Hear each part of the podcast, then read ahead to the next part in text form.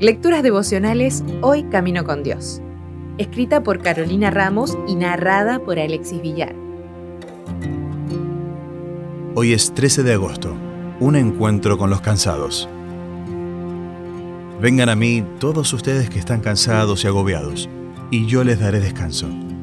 Carguen con mi yugo y aprendan de mí, pues yo soy apacible y humilde de corazón, y encontrarán descanso para su alma porque mi yugo es suave y mi carga es liviana.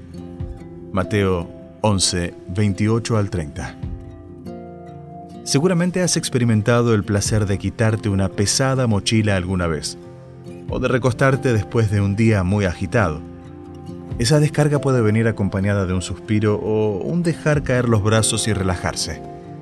Prueba ahora. Prueba a relajarte. Debiéramos hacer este ejercicio varias veces al día. Muchas veces no nos damos cuenta de lo tensionados que estamos hasta que soltamos algo o hasta que alguien pone una mano sobre nuestro hombro. Pareciera que en el frenesí de este mundo vivimos en constante alerta y las cargas más pesadas las llevamos en la mente. Así que en realidad el ejercicio de relajarse puede ser mucho más complejo de lo que nos imaginamos. Pero Jesús hoy conoce nuestra situación. Conocía la situación de las personas de esa época también. Luchaban por pagar sus impuestos a un gobierno que los extorsionaba. Luchaban por cumplir las exigencias religiosas. Luchaban con el ruido interno que se genera cuando hay incoherencias en el liderazgo o cuando uno mismo sabe algunas cosas y no las cumple. Ellos también tenían sus cargas y Jesús quería sostenerlas. En su invitación, Jesús da tres órdenes. Primero, vengan. Segundo, carguen. Tercero, aprendan. Para la primera orden, que consiste simplemente en ir a Él, se da la promesa de yo les daré descanso.